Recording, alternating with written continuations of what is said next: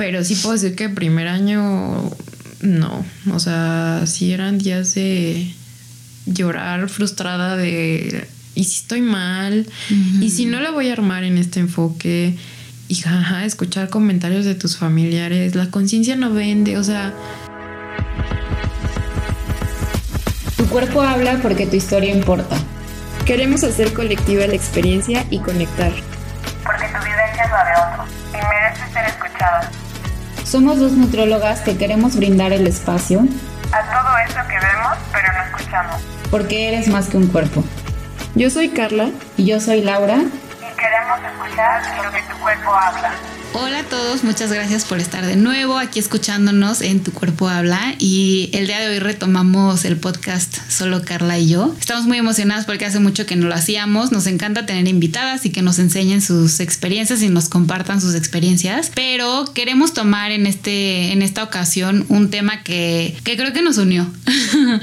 fue mucho parte de lo que nos unió y fue esta transición como eh, nutriólogas en nuestro enfoque, entonces les vamos a platicar nuestra nuestra versión porque creo que no es fácil. De hecho, yo me declaro que todavía estoy en el proceso y que justo una invitada nos decía que tanto como una nutrióloga como un paciente en este cambio de enfoque tiene que estar acompañada. Y creo que Carla fue mi salvavidas en ese momento. Entonces, Empecemos. Hola. bienvenidos a este nuevo episodio que es más de echar chisme entre Lau y yo. Y bueno, no sé si ustedes se sientan identificados, si se sienten atraídos por estos enfoques no pesocentristas, highs, alimentación intuitiva, alimentación consciente. Pero yo cuando estaba en la transición era escuchar la experiencia de alguien más, era wow, o sea, quiero saber más, quiero saber qué sienten las otras personas, porque bueno, al menos para, para mí y las personas creo que solo una nutróloga he escuchado que ha sido fácil, que cero duelo, pero para ninguna otra he escuchado que es sencillo. Entonces, eh, por eso decidimos hacer este episodio para compartir nuestro proceso y porque también nos hemos dado cuenta que en los episodios decimos cosas mm, de las que no hemos profundizado realmente mucho, o sea, como que es lo que queremos ir retomando ciertas cosas de las que no les hemos dado un episodio como tal y pues una de ellas es nuestro proceso de nutriólogas digamos tradicionales a, a, nutriólogas no pesocentristas. Entonces luego empiezanos a platicar. ¿Segura? ¿Tú cómo fue que empezaste a buscar otra práctica o cómo empezó tu transición? Ay, pues creo que yo empecé por pacientes. O sea, yo la verdad entiendo lo que nos enseñan en la carrera, entiendo la evidencia que hay, pero ya que lo llevas a la práctica, sí me cuestiono ahorita si de verdad hay todavía profesionales que pueden ver a sus pacientes y no se frustran. Como que para mí ya era normal frustrarme con mis pacientes, no porque, o sea, no por este enfoque de pesocentrismo que no bajaran de peso, sino por verlos a ellos y que se sintieran mal con ellos mismos, como si estuvieran haciendo algo mal, como si ellos fueran el problema, eh, verlos hacer conductas desesperadas cuando yo nunca traté, o sea, la verdad es que nunca fui como muy estricta o muy cerrada en este enfoque pesocentrista de no te sales del plan y no, o sea, jamás, jamás, pero, o sea, llegar y escuchar a los pacientes me empezó a mover demasiado. Creo que específicamente una amiga mía. Ella fue la que me movió en muchas cosas, eh, tanto en mi proceso personal como en mi proceso como nutróloga creo que como por ser una persona tan cercana y que me platicara su historia y saber todo lo que vivía y pasaba por su cabeza constantemente, dije, algo está mal. Y empecé a odiar mi carrera. No sé si a ti te pasó. Sí me ha tocado colegas que me dicen, sí te entiendo. Yo de verdad decía, ¿por qué hago esto? ¿Qué esto? O sea, ¿de verdad vale la pena? Sí, sí, me pasó este...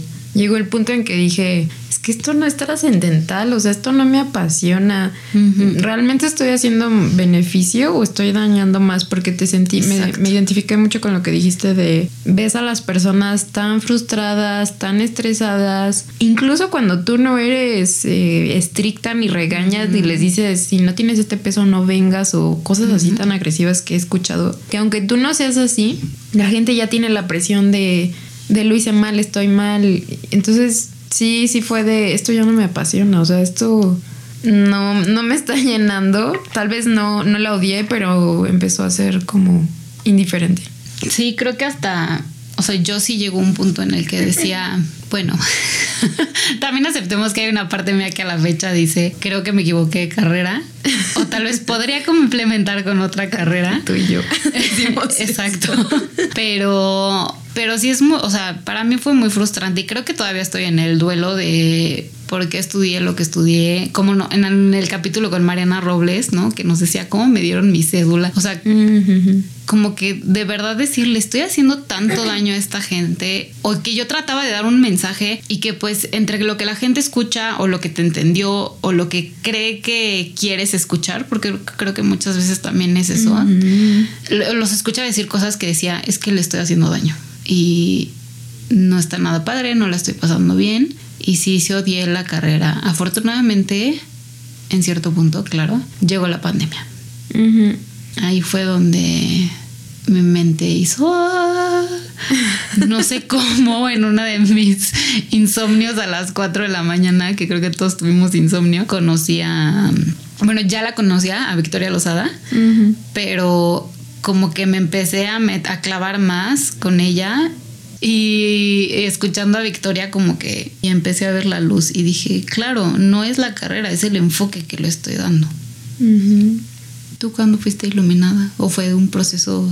Yo me iluminé cuando, como yo llevaba en una empresa concursos para bajar de peso, o sea, literal, todavía mucho más pesocentrista y el que baje más gana, que la verdad es que lo hacía bastante bien porque yo decía, ¿cómo voy a poner en este enfoque pesocentrista, no? ¿Cómo voy a poner a competir a alguien que tiene entre grandes comillas que bajar 10 kilos a alguien que solo tiene que bajar 4, ¿no? Entonces como lo empecé a hacer por categorías, los que tienen que bajar más de 10, los que tienen que bajar de 4 a X, o sea, sí, lo, lo empecé a hacer por categorías. Entonces como que lo más que podía lo hacía menos dañino, ¿no? Pero es que es imposible que no dañes en un concurso para pérdida de peso. Entonces como sí estuve casi tres años ahí y como ahora bien sabemos que la recuperación de peso puede venir desde los seis, un año, dos, tres, hasta cinco, pues me tocaba verlos cuando recuperaban el peso. Entonces inicialmente yo solo iba a estar seis meses. Entonces pienso que si me hubiera quedado seis meses no hubiera visto estos rebotes con tanta gente como, como si sí, solo hubiera estado un, tiempo, un, un, lapso corto, que justo hoy escuchaba un podcast, que es mi frase de siempre. Sí. Escuché un podcast que... Pero bueno, escuché un podcast que decía que mucha gente critica estos enfoques que dicen que se está romantizando la obesidad porque no han tenido la experiencia de, por ejemplo, no sé, tú y yo haber tenido pacientes y ver que regresa el peso, ¿no? Y también la sensibilidad de decir, oye, está sufriendo mi paciente, no, está padre. Pero como que sí, con más compasión vi que tuve esta oportunidad de ver a muchísima, muchísima gente ver cómo recuperar el peso. Porque si no tienes tal vez tanta gente dices, ah, pues es la falla de uno, es la falla de dos. No, no piensas que es un problema global, ¿no? Que solo unos cuantos no pudieron. Entonces, justo lo que tú dices, el empezar a ver que sentían culpa, vergüenza, dije, neta, esto no me está llenando, esto ya no me gusta, pero pasé por ese proceso de, seguro la respuesta es psicología. O sea, si estudio en este, psicología de la nutrición. no me juzguen. Yo estoy en ese punto. No, para nada. Este, dije, bueno, quizás sea por ahí, o sea, si estudio algo así, que igual como tú dices, este, me equivoqué de carrera y debí ser psicóloga, este, dije, bueno, quizás sea por ahí. Y si hago, estudio algo así, tengo la respuesta, porque no solo los pacientes sienten culpa, tú como nutriólogo, bueno, al menos yo sí la experimenté, la culpa de o no estoy haciendo algo bien para que recuperes el peso, o qué rayo estoy haciendo para que vengas y te tengas que justificar lo que haces cuando yo no te estoy pidiendo explicaciones de lo que haces, o sea, pero ya vienen como con esta, em, como un escudo de antes de que me me digas miles de cosas, yo me, me voy a confesar. Y me confieso y me porté mal. Y entonces dije, no, esta dinámica no, no me está gustando. Entonces empecé a buscar cursos de psicología de la alimentación y encontré a al podcast de Annalise Mendy, que es justo por el que nos conocemos Lau y yo, por Ana. Y empecé a escuchar sus últimos capítulos y yo dije,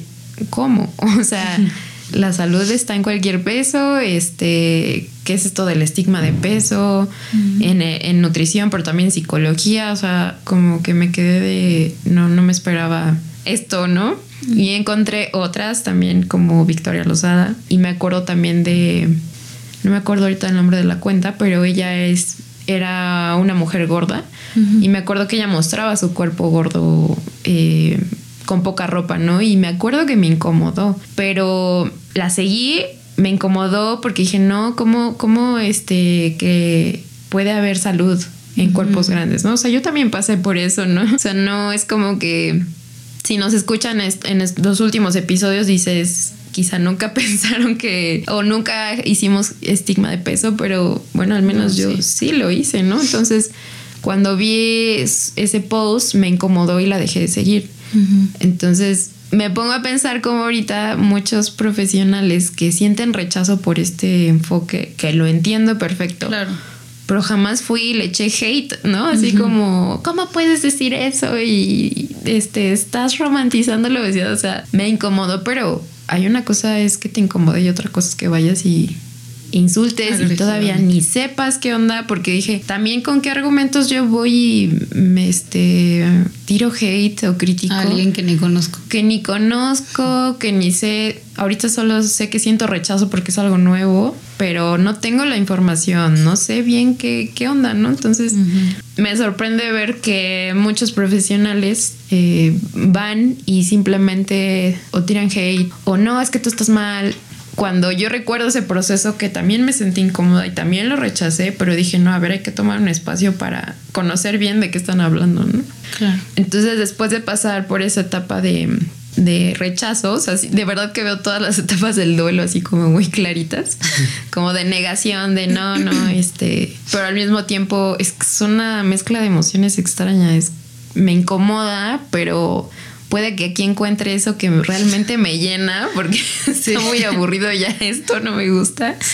entonces es como esperanza, pero miedo, y, y sí, empiezas a, a, rechazarlo. Y ahí, de hecho, empezó mi pasión por los podcasts. De ahí empezó. De hecho, ahí empezó.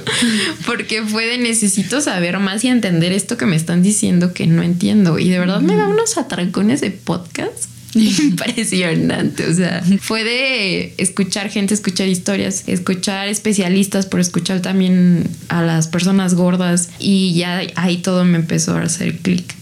Pero, o sea, sí pasé por un tu familia de estás arruinando tu carrera, ¿cómo que no vas a dar dietas? O este, no sé, la verdad ahí valoro mucho que mi pareja no, no haya sido esa persona que te diga, este, la estás regando, la estás cagando, no, o sea, creo que eso se lo, se lo agradezco mucho. Pero, o sea, además de él, o sea, mi entorno sí fue de de verdad no, no apoyo. O sea, en ese sentido fue muy complicado para mí. Puedo decir que recuerdo muchas veces de haber llorado y decir, ¿qué está pasando? Ahorita que decías lo del miedo, justo estaba pensando en que muchas veces con pacientes, cuando tenía este enfoque pesocentrista y que era como lo que conocía y lo que pensaba que era lo mejor para el paciente, porque creo que eso tenemos, todos tenemos esa intención en algún momento, pero que tenía mucho en el inconsciente de al cliente lo que pida. Y me llegué a sentir súper incómoda dando una dieta cuando yo decía es que sé que esto no le va a ayudar a la persona, pero es lo que me está pidiendo. Y luego empecé a ver muchos deportistas. Ya, pero ya habías empezado a cuestionarte todo. Como que empezaba. Ah. No, fue como antes muy. De tu insight de las 4 de la Ajá. madrugada. sí, mucho antes. Por eso te digo que creo que me equivoqué carrera. Desde antes me lo cuestionaba. Okay. No, pero. Y es que, o sea, hasta lo pienso, ¿no? Yo nunca he hecho una dieta en mi vida. Nunca. Entonces sí me cuestionaba así como, ¿por qué fregados? Si yo nunca he hecho una dieta en mi vida, le voy a dar, o sea, ¿quién soy para darle un papel a una persona y decirle esto es. Y cuando yo ya lo vivía con otros pacientes o con ese mismo paciente, si es que no le está funcionando al 100 y no lo veo como con el objetivo, en ese caso que tenía muchos deportistas, no lo veo reflejado en su rendimiento, está mm. más enfocado en la alimentación y creo que por tratar de darle a mis pacientes lo que querían, como al cliente lo que pida, mm. me llegué a sentir súper incómoda. Mm. Y fue como, callarme y decirme, no, Laura, estás mal. Y que creo que tal vez es mucho el miedo, no sé, de otras colegas o de mucho, y también de cambiar el enfoque que dices, pues es que la mayoría busca un nutrólogo para bajar de peso, Mm. ¿no? Entonces, cuando dices, no, yo no te puedo asegurar que bajes de peso, muchos se dan la media vuelta y gracias, ¿no? Sí. O sea, hasta económicamente. Sí, económicamente y no sé, creo que es mucho de ser súper compasivos porque yo puedo decir que a mí me ha ayudado mucho tener alguien que convivir con alguien que tiene un salario estable y entonces ahí yo puedo ir creciendo, ¿no? Y la verdad es que no todo mundo tiene esa oportunidad. Hay gente que de verdad está viviendo, no sé, sola y solo de sus consultas y, y hay que ser pues muy realistas. No, no creo que no, ¿cómo decirlo? Porque aún llevo dos años, o apenas voy a empezar mi año dos, o bueno, un poco más de un año. Y sí veo que esto está, ya, o sea, hay más gente que me busca porque Sí. quiere mejorar la relación con la comida. Pero los primeros meses, el primer año, o sea, ahí poquito a poquito. Entonces, como que sí, sí quiero compartir que no es que crezcas de la noche a la mañana y que en ese sentido pues se vale hacer la transición poco a poco, o sea, se vale como tú dices a lo mejor darle en ese momento lo que la persona está pidiendo y poco a poco irla introduciendo o si de verdad tienes la el apoyo económico también no sé, me- o sea, sí me ha tocado decirle a personas es que yo ya no hago esto es que yo ya, esto ya no, ¿no? Pero sí, sí sé que decir eso y hacer eso es un privilegio que no todo el mundo puede hacer.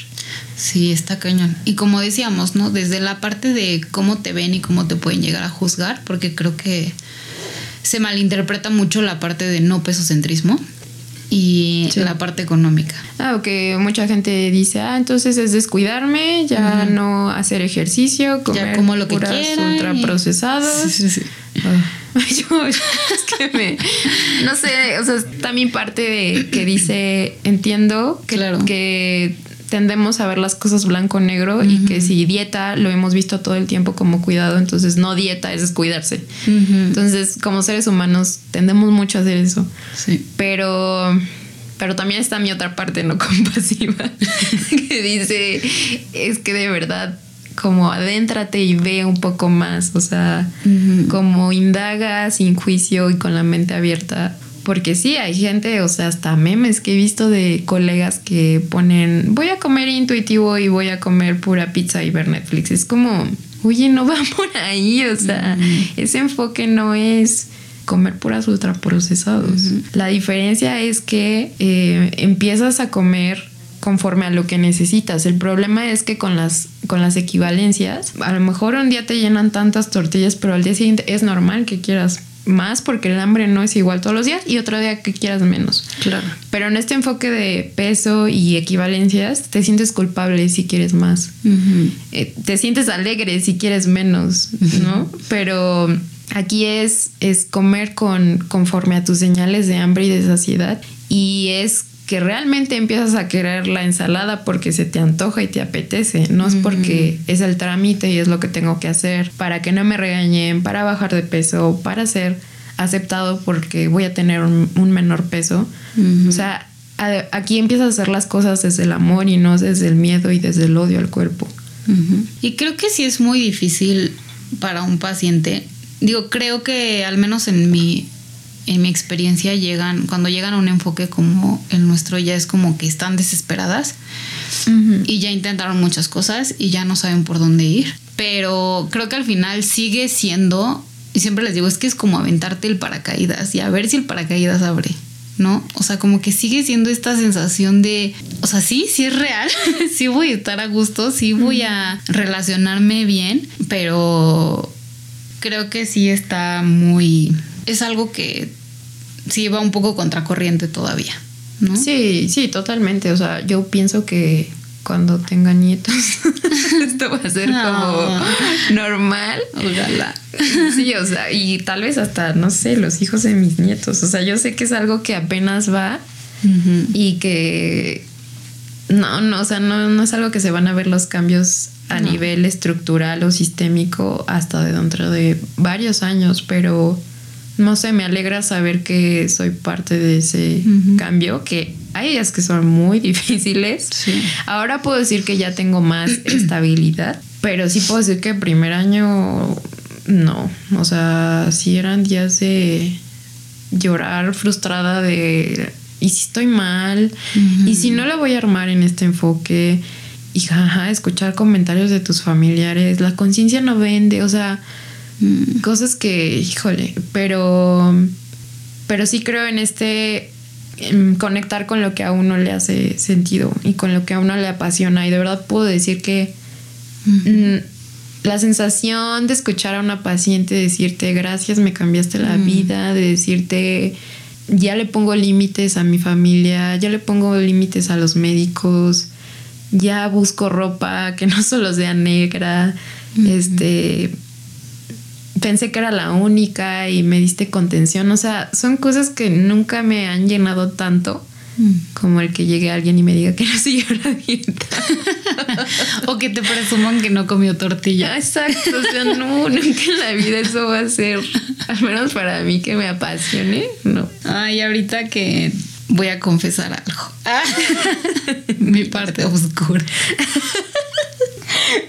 No, pero, o sea, yo sí debo confesar. eh, me ha costado mucho trabajo la transición. Creo que por. Siento que es un poco el miedo. Y ahí fue justo como nos, o sea, nos relacionamos Carla y yo. Bueno, es igual un programa donde, o sea, se busca que bajen de peso y el que más baje de peso son, vamos con varias empresas, ¿no? No es una sola empresa. E incluso quien bajara más de peso, o sea, hasta viajes con familia daban, regalaban. Entonces, eran mejores que acá los ahí mínimo les daban un viaje. Sí, allá el viaje. No, pero claro que llevas a las personas a hacer cosas locas, ¿no? Sí. A mí no me tocó esta historia, pero me han contado una historia donde en una empresa llegaban deshidratados el día de la final, pero deshidratados y chupados. O sea, una persona pidió el día de vacaciones para deshidratarse y pesar menos el día del pesaje. Ay, sí. Eh, tal vez en ese momento me reí y decía, wow, ajá, no, mi, ahorita digo mi mente un poco, no sé, no, no entiendo por qué no estaba en ese momento, pero cuando me lo contaron como que me daba sentido. Te ríes, ¿no? Es como, jaja, Ajá, hicieron esto. Exacto, como, ay, qué chistoso. Ujú. ¿Cómo lo llevaron hasta allá? O qué ocurrentes, o qué creativos. Ajá. sí. Pero, y sigo trabajando en esta empresa. Sigo ahorita voy a explicar por qué. Si todavía no me juzguen. Esperen. esperen, esperen. Pero, este, pero no, o sea, sí, la verdad es que vas viendo, como tú dices, ves la parte de que regresas al año siguiente y ya subieron de peso, o sea, ya lo recuperaron incluso más. Siguen las mismas personas después de años sufriendo con lo mismo, con la insatisfacción corporal, sean delgadas o no sean delgadas, sigue siendo lo mismo. Y que la verdad, yo digo que creamos monstruos. Sí. Y justo un, mi quiebre más grande fue en pandemia. un día le hablé a mi jefa llorando. que ya no podía más porque estábamos creando monstruos. Afortunadamente me escuchó, cambiamos un poco el enfoque. Y digo cambiamos un poco porque creo que sí las empresas, no creo, las empresas siguen pidiendo como un parámetro el peso. ¿No? Entonces, pero afortunadamente aquí es donde me van a dejar de juzgar tanto. pero la verdad es que hace poco tuve un rayo de luz que dije, tal vez es mi oportunidad de cambiarlo masivamente el enfoque, ¿no? Ay, sí, yo bien superwoman. Así me sentí. Es que Pero- sí, o sea, sí. Pero justo cambiamos el enfoque otra vez, o sea, del todavía de este año cambió un poquito más el enfoque a no importa, o sea, yo aquí vendiendo el programa, ¿no? Ay, sí. No, que a ver cómo te quieres sentir, ¿no? Si te quieres sentir una persona activa o te quieres sentir una persona que se cuida su glucosa, lo que sea, ¿no? Pero más hacia hábitos y a cómo se quiere sentir la persona para que dejen justamente los pacientes de ver el peso y de darle, y se- o sea, porque solo era el peso y todo lo demás se les olvidaba por completo.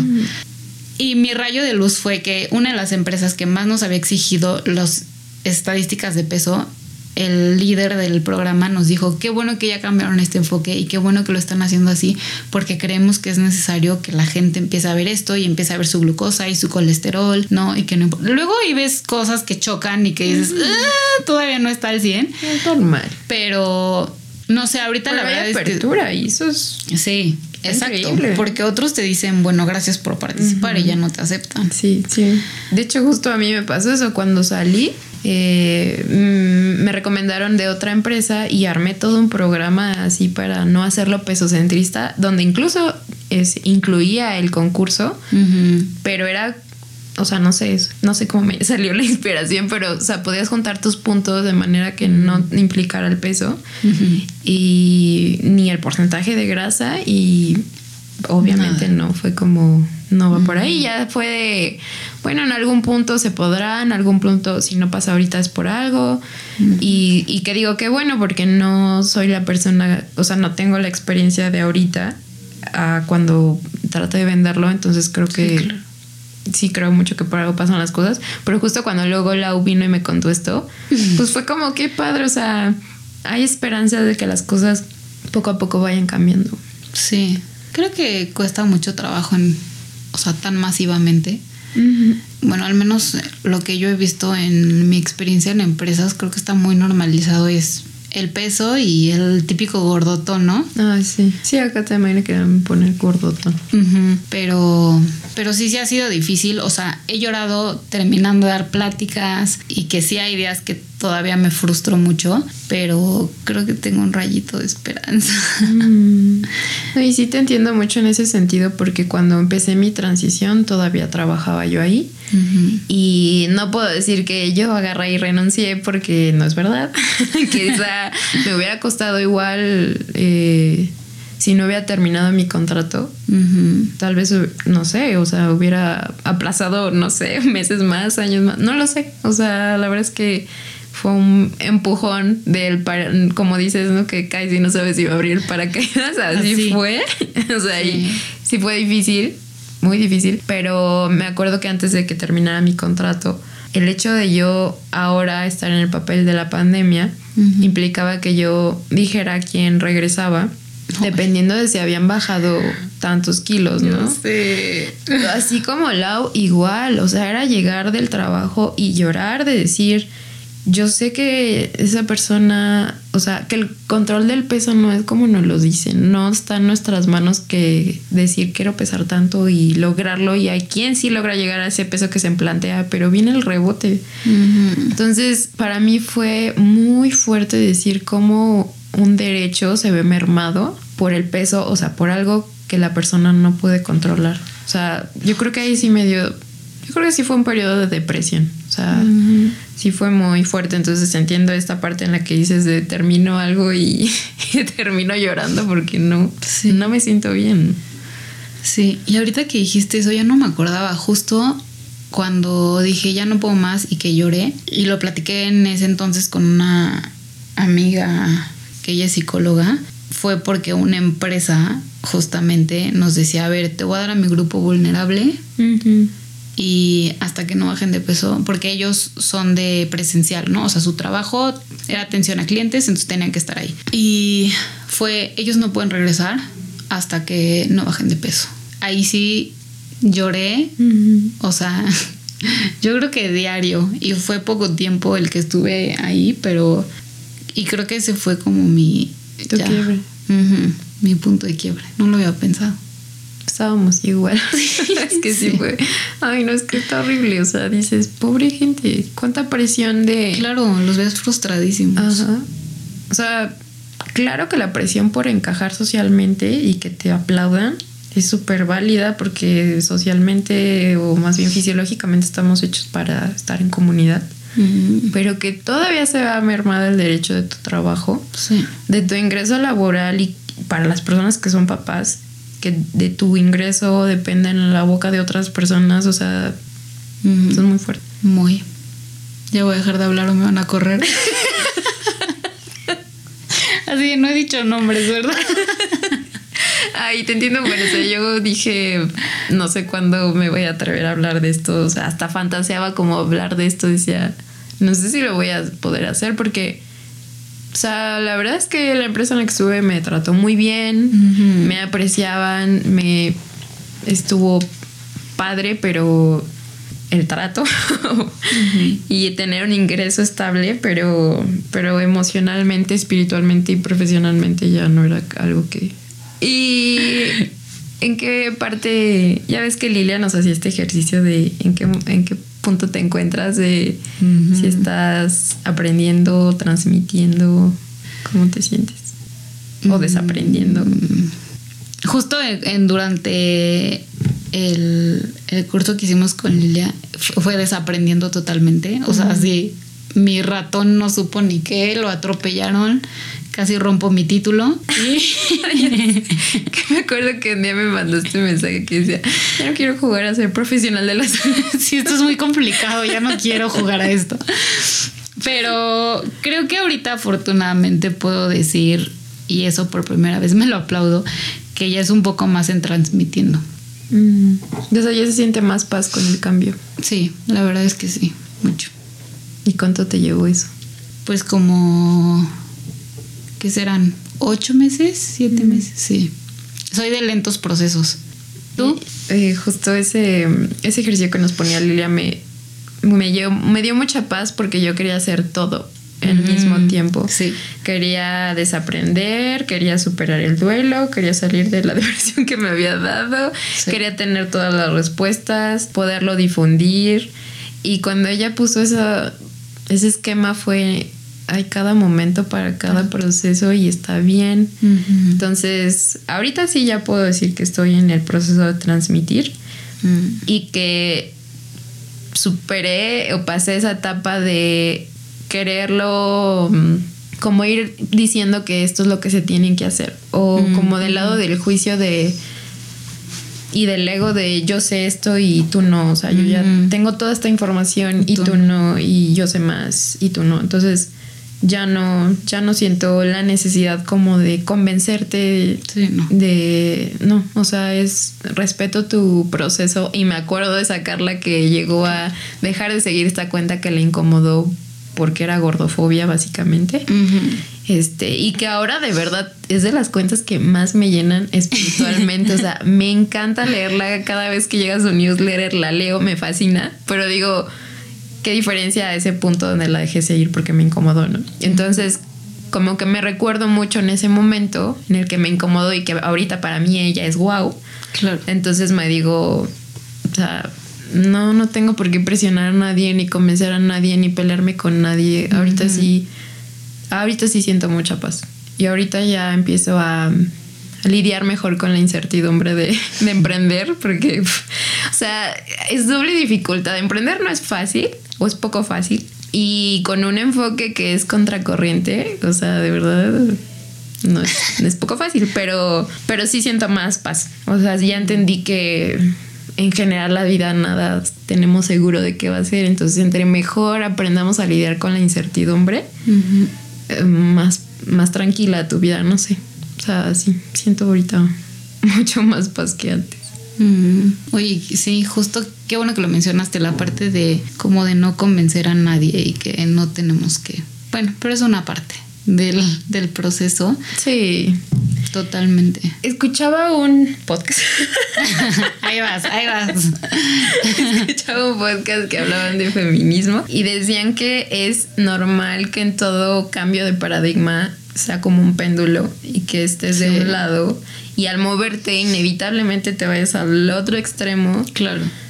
y de pronto con el tiempo se va acomodando en medio y ya las cosas son como más no sé más más claras y menos no sé cómo decirlo porque me apasiona me- o sea no no es que deje de ser pasional me sigue apasiona, me, me apasiona mucho lo que hago pero ya no siento este este deseo de irme a pelear. Mm, o sea, hay veces en que sí, de plano digo, o sea, sí, de pronto sí sale y digo, cuánta injusticia, o sea, Sí. cómo llegas y te burlas de una persona y le dices que su existencia es, es decir, que es la apología de la obesidad, digo, que está promoviendo la obesidad, o sea, sí hay veces en que digo, y también entiendo quien lo lleve eh, de forma muy enojada porque al final soy una persona delgada que no ha sufrido la violencia de Ujú. primera mano. Sí. Entonces, en ese sentido, también entiendo porque hay gente que lo va a llevar de forma más enojada y creo que es dignificar toda la opresión que vivió por muchos años y que eso también es súper válido. Entonces también no es lo mismo este proceso en una nutrióloga delgada Exacto. a una nutróloga que no es delgada. ¿no? Exacto, totalmente. Qué cosas. Oye, también quería decir que, o sea, yo a la fecha, ahorita que dices lo de incomodidad, ¿no? Sí me cacho muchas veces, o en pensamientos, o juzgando, o que me incomodan cada vez es menos, pero sí todavía, o incluso, o sea, en diagnósticos, ¿no? Veo a la persona y si es una persona gorda, ya pasó por mi mente quizás diabetes o no, o sea, como que todavía me cacho a veces en este automático, pero creo que, o sea, solo lo quería mencionar porque también que sepan que es normal, que si a nosotras como nutrólogas nos pasa y que estamos con... Que tenemos la información. Exacto. ¿no? Que hemos leído. Y que hemos tenido esta información, el- tenemos el de- este privilegio de tener derecho a la información, no me imagino lo difícil que debe ser para todos los demás. Eso sí, y fíjate que ahí sí luego, sí hay veces en que me falla, ¿no? El decir, como que siento de pronto que la gente allí pudo haber leído esto que yo leí, ¿sabes? Y sobre todo con mi familia, es como, como que obvias cosas porque tú ya pasaste por eso y, y no, o no. sea, realmente no han leído todo lo que tú has leído, no han vivido todo lo que tú has vivido, Sí. no han visto cuánta gente sintió culpa por recuperar el peso este o las historias de amigas cercanas entonces pues es es normal que sea para ellos más difícil entenderlo y pues sí en ese sentido tener como mucha paciencia. Sí, mucha paciencia y compasión. y compasión y creo que también es parte de madure, de madurar que si en tu entorno cercano tu familia no te da ese apoyo siendo paciente o siendo familia sí buscar la comunidad fuera es algo Sí, súper importante. esencial para el proceso. Sí, porque ahí ya te desahogas, ¿no? Me pasó esto. Exacto. A ti también te pasa. Yo sentí así. Entonces eso es súper sanador. Y que igual a que puedas tener el apoyo de tu familia, pues no es la misma perspectiva de una nutrióloga, ¿no? Sí, no te, no, al final no, pues sí, no te van a ten- entender igual. sí, no. No. No. Pues, ¿qué le dirías a alguien que está como con un ojito de queriendo cambiar y yo? O sea, yo en el espejo. No, no es cierto. yo, yo, ¿qué me diría a mí? Pero te refieres colega o, o, sea, profesional de salud o paciente.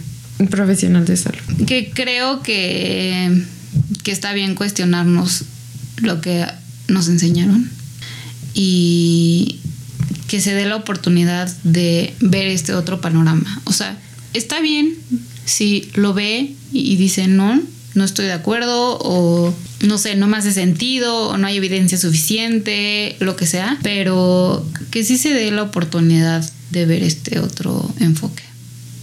¿Tú qué le dirías? Yo le diría que, que se acerque a escuchar de forma empática y activa a sus pacientes, o sea, que se acerque a sus pacientes a saber cómo se siente. De verdad que desde que tengo este enfoque me doy cuenta que a mucha gente ha pasado por atracones, pero nunca lo dices en consulta porque qué pena. Entonces, como que escuchar activamente a tus pacientes, preguntarles cuántas dietas has hecho y cuántas se ha recuperado el peso, cómo se ha mermado tu relación con la comida desde que has estado en estos ciclos. Este, no sé, cómo empezar a escuchar a las personas y después, no sé, yo, yo me iría por el consejo de escuchar podcasts, porque a mí me ayudaron un buen. Y después de los podcasts, pues también libros, ¿no? Como, no sé, podría ser este, Al Diablo las Dietas, o ¿cómo se llama esta de Mímate, Amate? Eh, Mima te ama tu cuerpo. Mímate, ama tu cuerpo, este, los de alimentación intuitiva, intuitive, intuitive eating. Mm, ¿Qué otros libros recomendarías? Health at Every Side. El de Mindful Eating de Jan Chosen, ¿cómo se llama? Them Chosen Base. Base, ajá. El de Hambre de Roxane Gay. Uy, sí. Creo que ese es uno de mis favoritos. Sí, para mí también. De nuevo es historia de una persona. El mito de la belleza también es buenísimo. Ah, y el de El cuerpo no es una disculpa. No manches, qué bien. Ay, las libros. Sí, que no, es está buenísimo. Eh, de verdad que son esos libros que digo, ay, mi alma se siente nutrida. Sí, Está muy literal. Digo, también ahí hay cursos, ¿no? Ya empiezan a impartir Sí. más cursos, pero incluso para, o sea, profesionales de salud. Y que creo que también como profesional de la salud, llevar este proceso y aprenderlo, vivirlo literalmente, Primero, ayuda mucho. sí. Que igual que tú yo no hice dietas, pero sí tenía reglas. O sea, antes era... No, ya le puse tanto de aguacate, entonces ya no le puedo poner tanto Ujú. aceite de olivo. Sí, que aparte como nutróloga ya te lo sabes Te lo sabes, ajá. Que nunca entré, nunca entré en este saberme las calorías. O sea, me sé las calorías de las cosas, sí, pero no nunca así como calculadora de ya me comí esto, o sea, jamás. Pero sí esto de las equivalencias las das, se te quedan. Entonces noto la diferencia de antes. No meterle tanta grasa porque entonces ya me pasaba de las equivalencias. Y eso era lo que más me causaba conflicto. Es que yo quiero que tenga más grasa y ya no me alcanzan las equivalencias, ¿no? O sea, creo como que decía, es que si realmente quiero que esté rico esto, me faltan equivalencias. Como que eso me causaba conflicto Sí, sí, cuando sí. calculo dietas.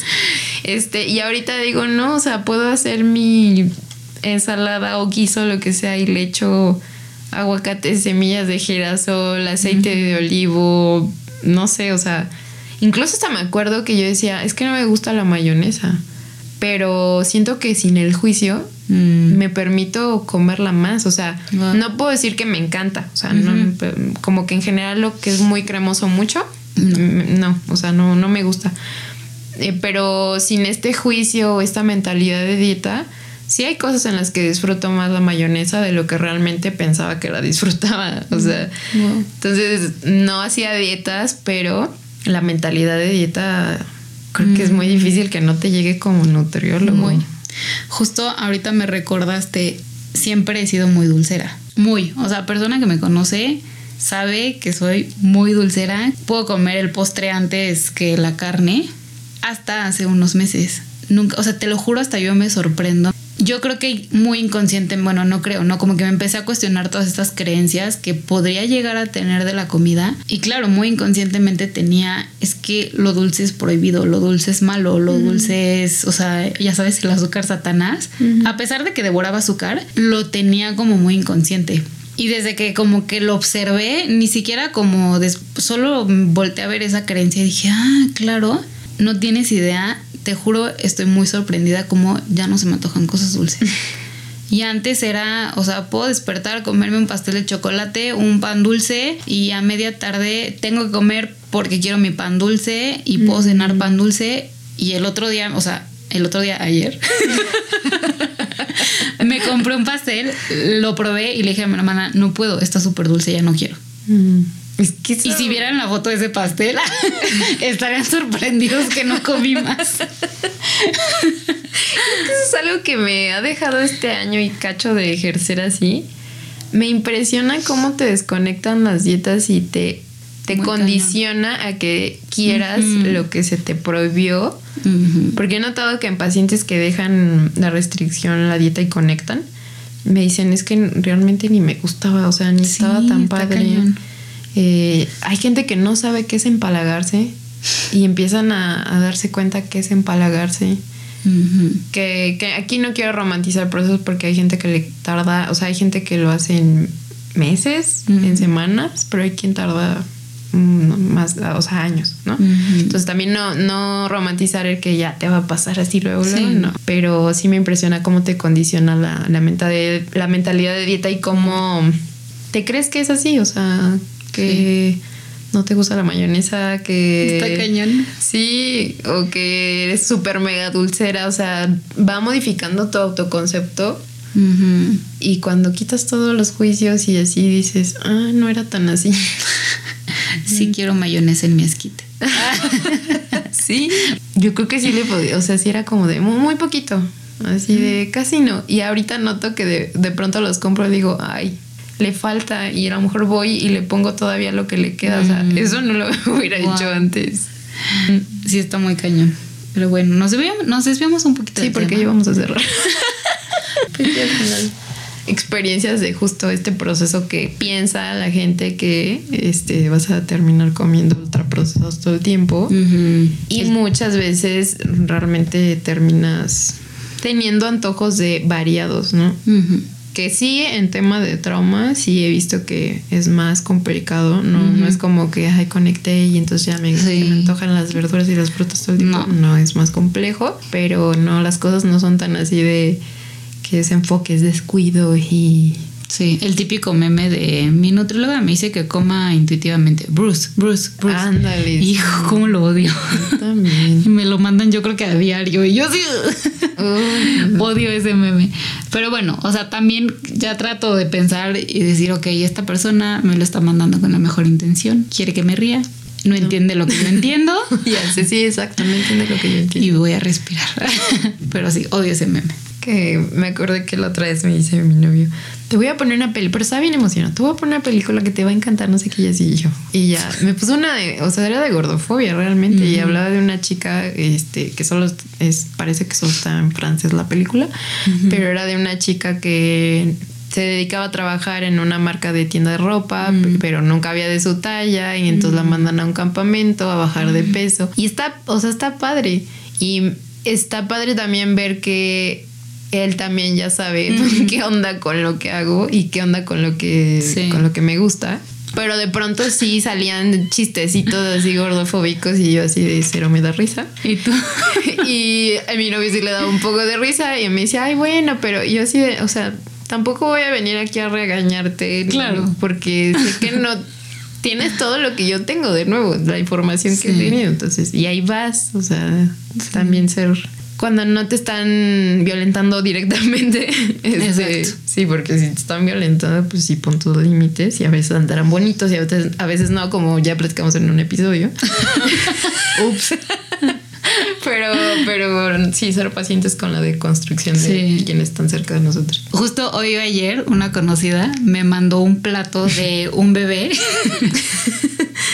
y me dice, mira, te va a encantar. Y es, o sea, que les da, bueno, no le pregunté, pero supongo que se lo dio el gobierno y les da un, no aquí en México, mm. les da un plato dividido mm. y dice, pero menos cantidades y menos calorías, bueno, kilojoules. Y yo, y es un plato para un niño. No vieron la cara de pero de miedo. y yo así de, ¿por qué me va a encantar esto? Pero bueno, fui compasiva y le contesté con mucho amor a esa persona. y le expliqué. Pues sí, cuando hay la apertura también, como explicar, no, mira, es que ya sí. Exacto. Y cuando no tengas la energía, ya, X, déjalo pasar. Exactamente. Pero bueno. Bueno, ahora sí cerramos este episodio con la pregunta de ¿qué te diría tu cuerpo hoy, Lau? Hace mucho que no me la hacían. Pobres invitados. Qué pregunta tan agresiva. Está muy difícil. No, la verdad es que desde que empezamos el podcast, creo que voy a confesar, es una pregunta que me hago constantemente. Mm, me lo empecé a hacer como muy constante. Y ya vengo varios días, bueno, yo no, mi cuerpo diciéndome lo mismo, que me mueva, pero no en el sentido de ejercicio, mm. como movimiento de de buscar cosas nuevas y mm, como de diversión. Mm. Así. No sé por qué traigo ganas de, sí, siempre de aprender como a patinar o mm. no sé, hasta cerámica, como algo nuevo, así como también quiero hacer cerámica. Vamos juntas. Entonces, o sea, como en movimiento de salte de, eso que ya haces. ¿A ti? Lo mismo. en serio. Bueno, bye. Se acabó el episodio. No, sí, o sea, como que ha sido un mes de mucho retomar este hobbies, así de que me he mm. puesto a pintar mis floreros, de que me he puesto a aprender costura con mi mamá, pero ahora sí bien, así que tengo un día para irme con ella y no sé, ha estado padre porque siento que en este proceso de meterme tanto en mm. de construirme, hacer crecer este mi negocio y así, como que no me daba el tiempo para, mm. para cosas placenteras. Y entonces ahorita digo, quiero aprender cerámica. Porque aparte veo los floreros y digo, están carísimos, mejor los quiero hacer. Exacto, yo los quiero hacer. Yo los bowls, siempre, siempre un bowl es carísimo. Yo, yo quiero hacer mi propio bowl. Sí, entonces estoy igual, como que tengo ganas de... Tengo hambre y tengo mi cuerpo dice, hay que hacer hobbies, no todo es trabajo, no todo es tan serio. Entonces nos vamos a ir Lau y a clases de cerámica y después les contamos. Nos vemos en el siguiente episodio. Gracias. Bye. Si conectaste con este episodio, compártelo y no olvides suscribirte. Recuerda que nos puedes encontrar en Instagram y Facebook como Tu Cuerpo Habla Podcast.